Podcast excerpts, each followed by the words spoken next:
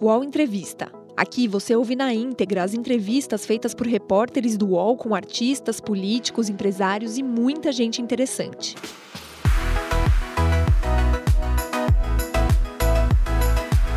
Olá, amigos do UOL. Hoje nós vamos conversar com Luiz Francisco de Souza, 58 anos, que é procurador regional da República. Ele atuou no combate à corrupção, principalmente nos anos 90, quando processou até o secretário do presidente da República da época, Fernando Henrique Cardoso, prendeu o ex-senador Luiz Estevam e o ex-deputado Ideobrando Pascoal. No entanto, recebeu 40 processos por perseguição política depois disso no governo do PT, foi deslocado para a Procuradoria Regional da República e não atuou mais em forças-tarefas e no combate à corrupção diretamente. Procurador Luiz Francisco, muito obrigado por vir aos estúdios do UOL aqui conosco. O senhor, nos anos 90, era o terror dos políticos, né? Deltan Dallagnol é o filhote do seu trabalho? Não, eu, é, como membro do MP, eu sinto vergonha de ter o, o Deltan dentro da minha instituição, porque a gente é principalmente defensor de direitos humanos, a gente é defensor de garantismo e combate verdadeira corrupção, que é principalmente defender o patrimônio público, estatais e não quebrar a empresa, porque as empresas são principalmente dos trabalhadores. A Odebrecht tinha 250 e poucos mil trabalhadores e acho que só sobraram 60 e agora acho que não vai sobrar nenhum.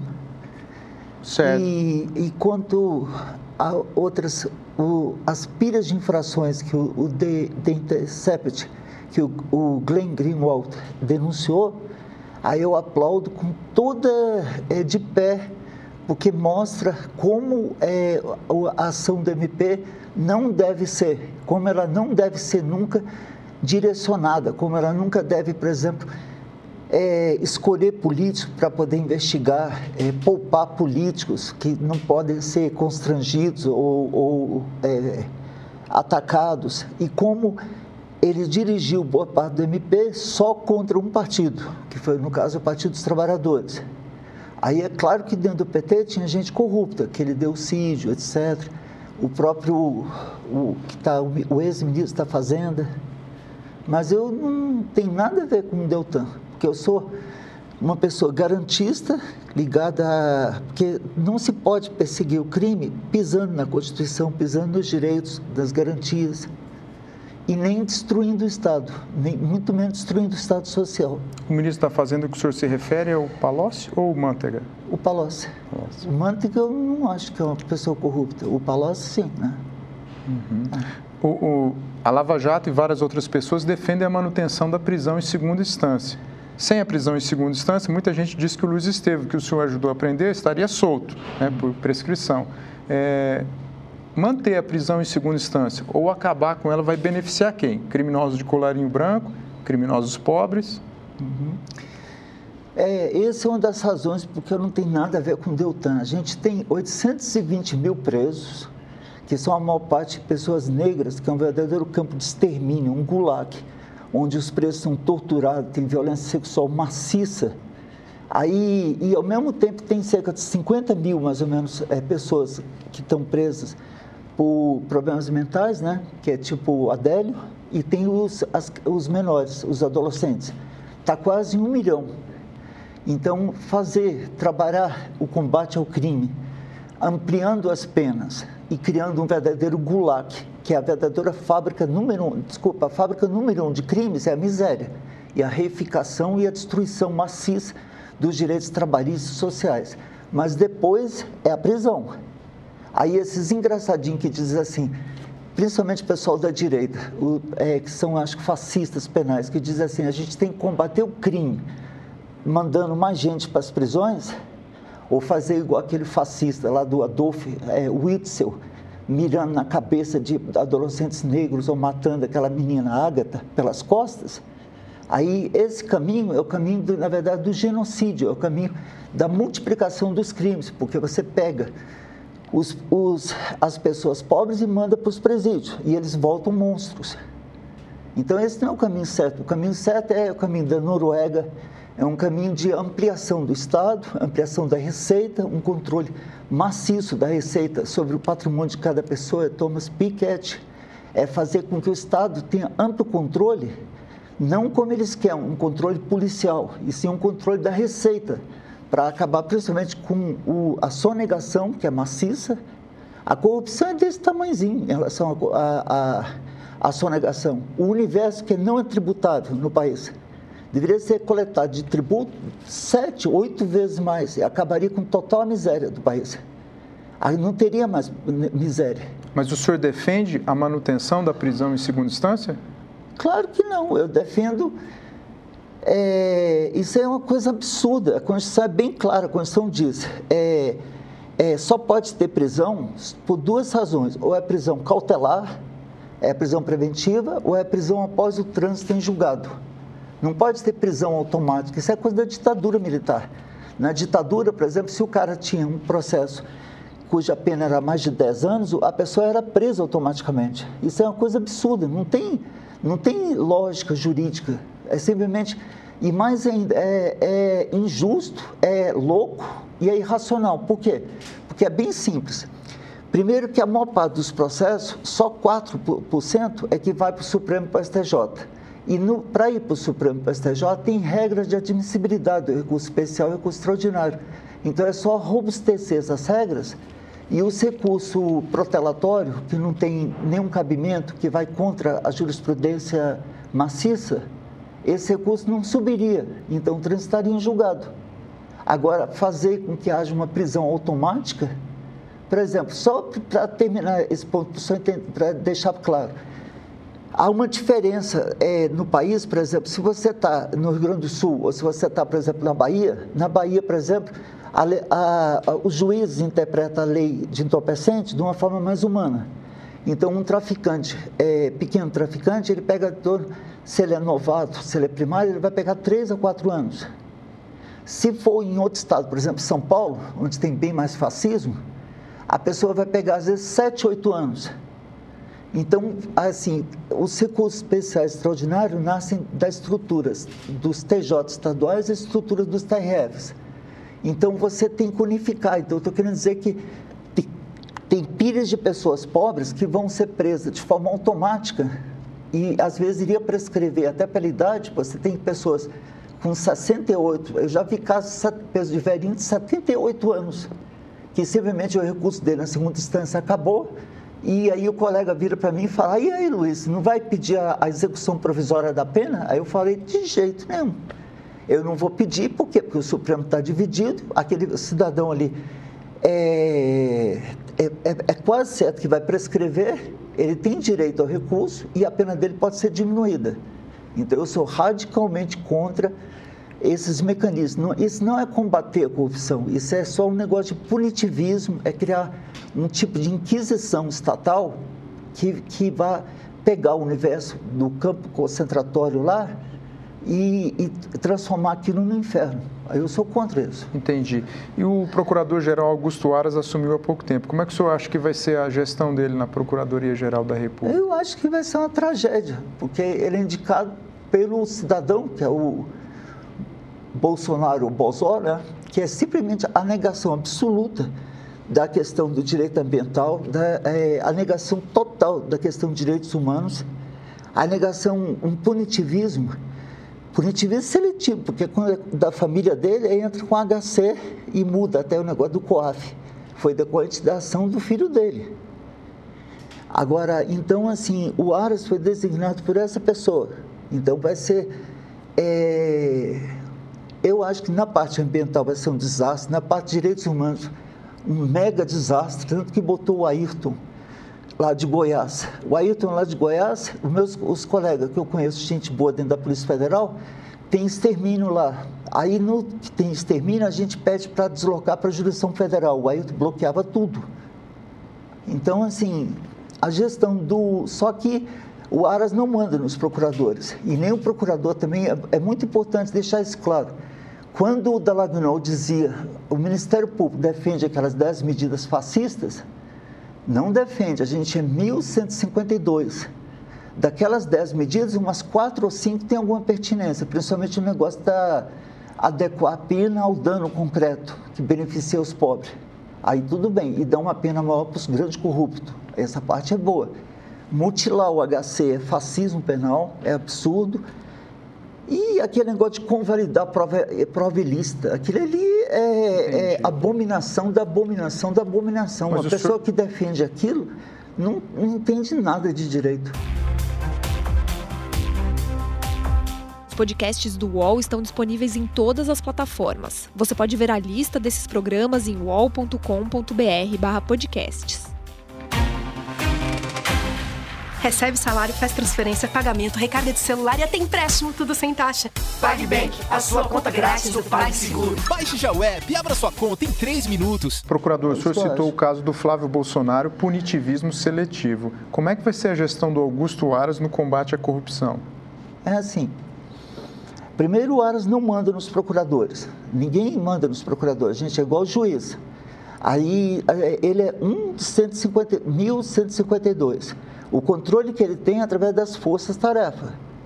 Razão pela qual eu nunca quis participar de força-tarefa, porque eu participar de uma força-tarefa, onde eu fico submetido é, a um comando, praticamente, de demissão ad, ad nutum, ou seja, se eu não toco a música que a pessoa quer, eu, eu sou excluído, aí eu não me submeto a isso jamais. Deveria ser um mecanismo que você se seleciona por méritos e aí pelo, pelos méritos, pela experiência ou até por algum mecanismo de eleição interna, deveria selecionar os membros da Força Tarefa. E no caso dando, do Augusto dando, Aras, perdão? Dando aos membros da Força Tarefa um mandato.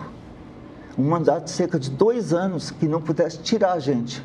Aí eu participaria. No caso dele, ele está no mesmo que ele quer. Acontece que você imagina, é, ele, é, o Augusto Aras, ele praticamente nunca existiu dentro do MP. Tem a Rede Nacional dos Procuradores, você não acha um texto dele lá. Por exemplo, meu por ano, sei lá, deve ter 30, 40 mil. Dele não tem um. É, foi praticamente um morto-vivo dentro da casa.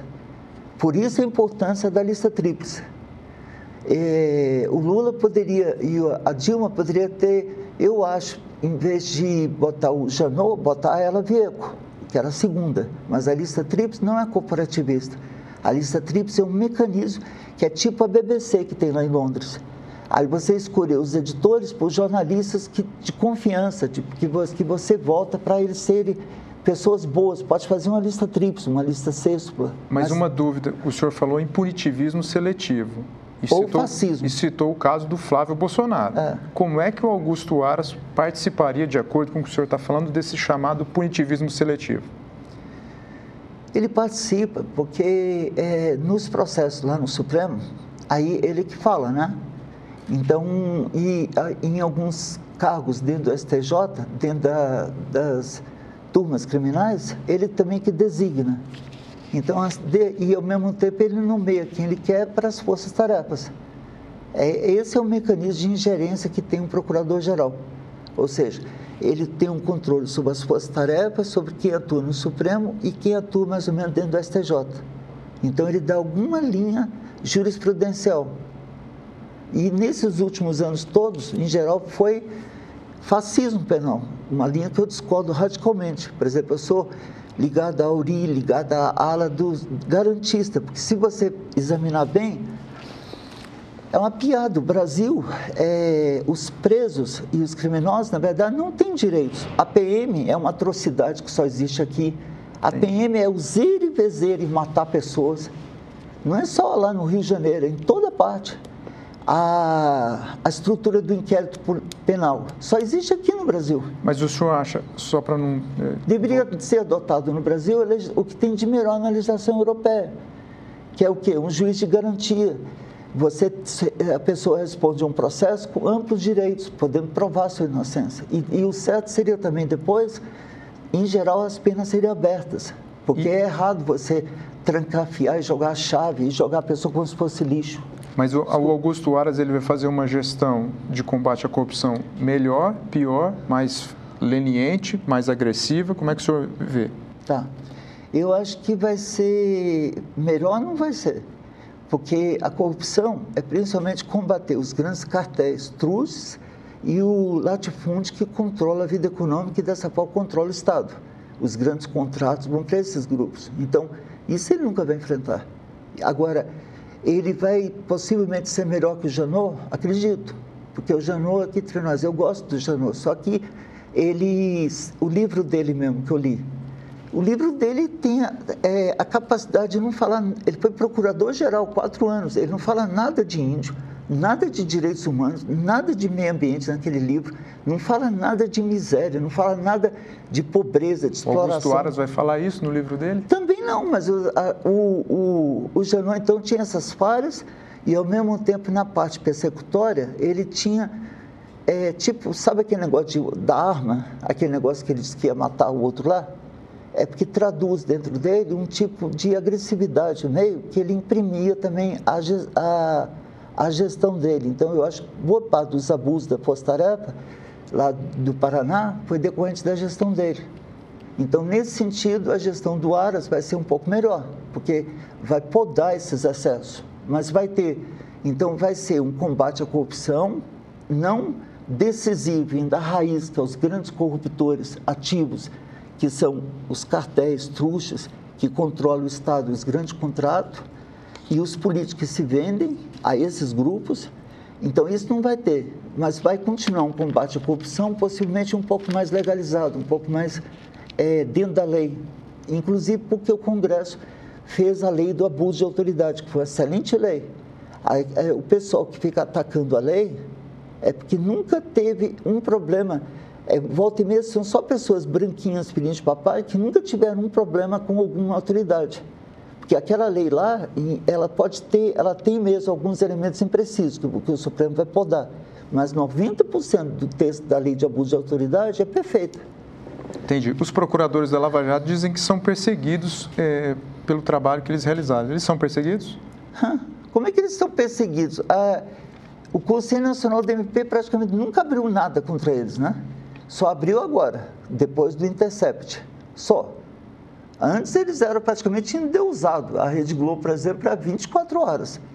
E ainda fazia aquelas palestras infames que aquilo ali deveria ser terminantemente proibido. Eu, por exemplo, nunca dei uma palestra privada, é, uma palestra paga e muito menos para empresários. Eu dou palestra para quem? Para MST, palestra para sindicatos, mas palestra para empresários, para banqueiros e, e faturar com isso, isso é uma coisa imoral, né? E, e, esse pessoal que fica falando de corrupção não ataca isso. E se associar também com aquele advogado lá, que eu esqueci agora o nome, é o. Modesto. Modesto Cavariosa. Como é que você se associa com um advogado que representa acionistas privados que querem arrancar da Petrobras 80 bilhões? E eles querem arrancar dizendo que a contabilidade da Petrobras estava maculada. Então, é uma associação que você trabalha para alguém que vai sugar da Petrobras 80 bilhões. Eles, eles recuperaram três. E eles chegaram lá nos Estados Unidos, fizeram um acordo lá com os acionistas privados da, da Petrobras lá. Chegaram lá e falaram: olha, a gente não quer se defender, não. Está aqui, ó, 10 bilhões da Petrobras para vocês. 10 bilhões. E o senhor? O senhor foi endeusado e perseguido depois? Só para fechar, para fazer uma fundação privada obscena, absurda, louca, que não, que não tem menor cabimento, que é só pagar palestra. Quanto a mim, eu tive 40 representações e várias notícias crimes, né? Inclusive até da ABIN, né? A BIM eu critiquei dizendo que era uma mistura de Gestapo, CIA e, e acho que KGB, aí eles, que são a cópia exata da CIA, ficaram ofendidos, entraram com a queixa-crime eles nem personalidade jurídica eles têm, são, é um órgão administrativo, né? Aí eu me livrei de todos, né? só me livrei da última ano passado, né? Tendo é, dor de cabeça durante anos, eu confio em Deus entregava. Agora, e tinha as, bons advogados da associação, né? Agora, nesses anos todos eu me orgulho muito porque eu dei mais de 30 mil pareceres para a Misery, e ajudei a pegar o Henrique Alves, Henrique, é, o cara lá da, na segunda instância, né? o cara lá do Mato Grosso. Só que a, a, o, importante é que a maior parte dos membros do MP odeia a corrupção. Mas a gente não deve jamais combater a corrupção criando um fascismo penal, criando uma ideologia punitivista que destrua. Por exemplo, eu não gosto do doutor é, Gilmar Mendes porque principalmente da linha neoliberal que ele imprime, mas na parte do garantismo hoje, ele é quase tudo que ele fala eu concordo. E eu dou graças a Deus, porque pelo menos ele é uma voz garantista lá. Não gosto dele, mas assim, agradeço a Deus, porque ele abre a boca e defende direitos que fazem parte da verdadeira luta contra a corrupção. Você deve combater a corrupção de forma humana, civilizada. Não pode ter tortura, não pode ter prova ilegal, não pode ter acordos loucos. É, você sabe que eles chegaram ao ponto de fazer acordos sigilosos, fazer acordo com o delator, usava o depoimento e o acordo era secreto. Nós estamos em 2019. No final do governo Bolsonaro, esse país, é, esse governo vai promover um país menos corrupto ou mais corrupto? Tá, eu espero, na verdade, que nem chegue ao, que o final seja bem antes. Eu, por exemplo, o Trump está sobre impeachment. Aí, se Deus quiser, vai cair em março. Eu espero que o, o, Bolsonaro também seja objeto de impeachment muito antes. É o que eu espero. Porque, de fato, eu sinto profunda vergonha, como brasileiro, como é, pessoa pública, de ter um presidente igual a esse, né?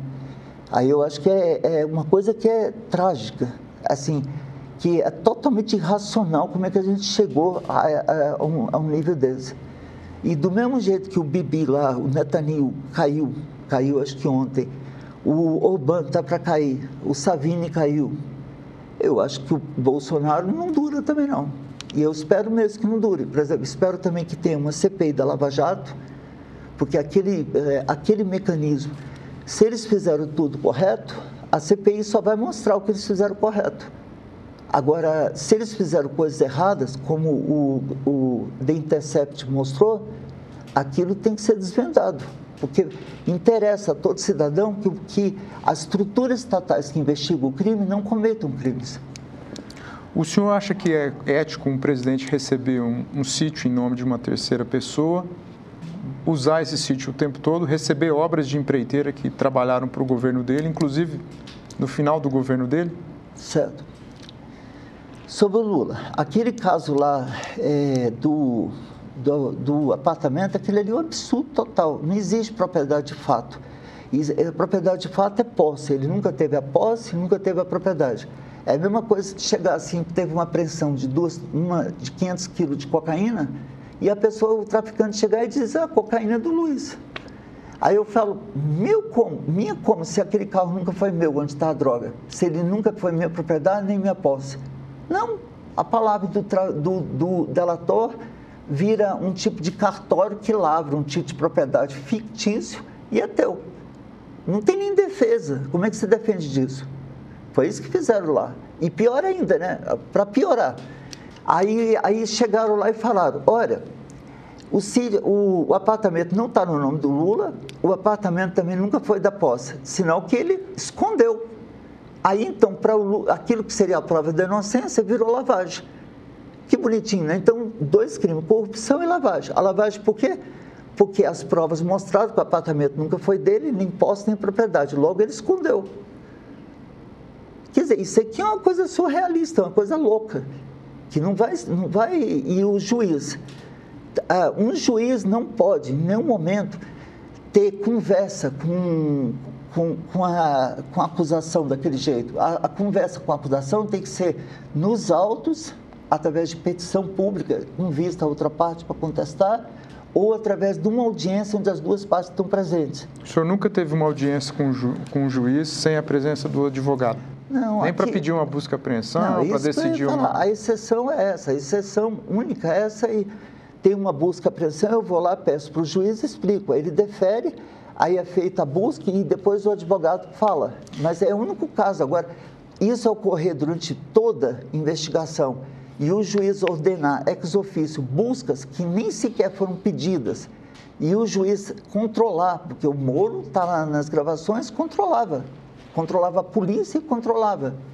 Como é que você se defende? Um juiz que é chefe da acusação.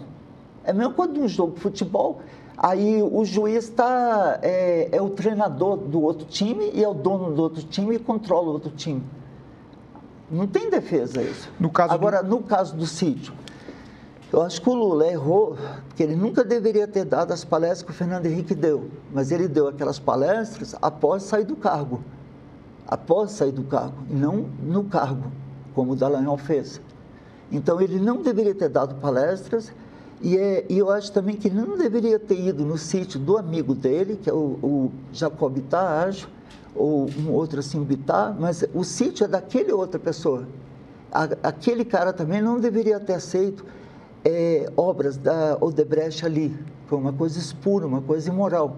Mas aqui, quem teve o benefício é o dono do sítio, e não o Lula.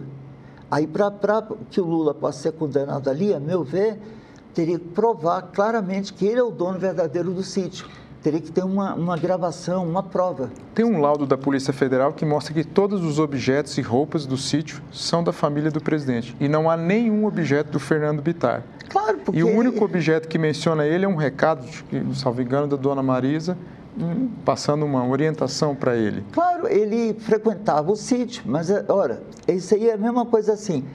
Você é jornalista, aí tem um outro jornalista assim que está recebendo dinheiro. Aí ele tem um sítio, você vai lá. É ele que tem que ser culpado, o outro. Então o Bittar deveria ter recebido regalia da Odebrecht? Nunca. Agora tem que provar, uma prova robusta, que o sítio é dele. Como é que se configura então um, um bem em nome de laranjas? Exatamente, pode ser configurado, desde que tenha prova. Não é fácil. Esse laudo não é uma prova. Não, porque isso é ridículo. Por exemplo, a pessoa, um fulano ali recebeu o dinheiro. Aí daqui a pouco vem um delator e diz assim: olha, aquele dinheiro ali é do Luiz. Aí é, é só isso que vale? Ou então eu frequentei a casa? Não tem, é para ser laranja, tem que ter uma prova robusta. E não existe, tem que ter. O ponto central é que não, isso não é só para o Lula. Eu não conheço muitos autos, não estou fazendo defesa do Lula. Se ele for mesmo corrupto, ele deveria ser punido. Mas eu acho que com um juiz isento e tem que ter uma prova robusta que o Bitar era laranja. E não é essa prova não basta ter objetos dele, porque que ele frequentava o sítio é fato público. Que ele, ele, o sítio era emprestado para ele é fato público. Não basta isso. Teria que ter alguma coisa de doação, uma, uma, uma sessão secreta, um documento assim que deixasse. Apreenderam um contrato de compra e venda entre ele e o Bitar. Pois é, mas esse contrato de compra e venda até prova inocência, porque sinal que o sítio é do Bitar e ele queria comprar o sítio. Aí, até aí, qual o problema? É, isso até prova inocência. Por exemplo, ele frequenta um sítio que eu acho que não, não deveria frequentar, o outro recebia bens, mas no final, se achou um contrato de compra e venda, isso prova que o sítio era do Bitar e ele, no futuro, queria comprar o sítio. Por que ele não deveria frequentar? Porque eu acho que o agente público não deve ter é, regalia, não deve receber nenhum benefício, nem direta, nem indireta, de empresários. Então, se o Bitar estava recebendo benefício da Odebrecht, ele deveria ter ficado longe. Aí, nesse sentido, eu acho que ele errou. Mas não acho que isso prova que ele é corrupto. Agora, se o contrário, por exemplo, o contrato de compra e venda, na verdade não é um contrato de compra e venda, deveria ter uma minuta de contrato de compra e venda. Isso só provaria, na verdade, a inocência, que não era dele e ele queria no final comprar. Agora, se acharem um documento claro que mostre que o sítio é dele, aí haveria corrupção. Aí tem que ver a questão se há ou não essa prova. Procurador, muito obrigado por sua entrevista aqui nos estúdios do UOL em Brasília. Seja bem-vindo, volte sempre que quiser e obrigado por você nos acompanhar. É uma honra o teu convite. Obrigado. O Entrevista tem edição de áudio de Amer Menegassi e coordenação de Diogo Pinheiro.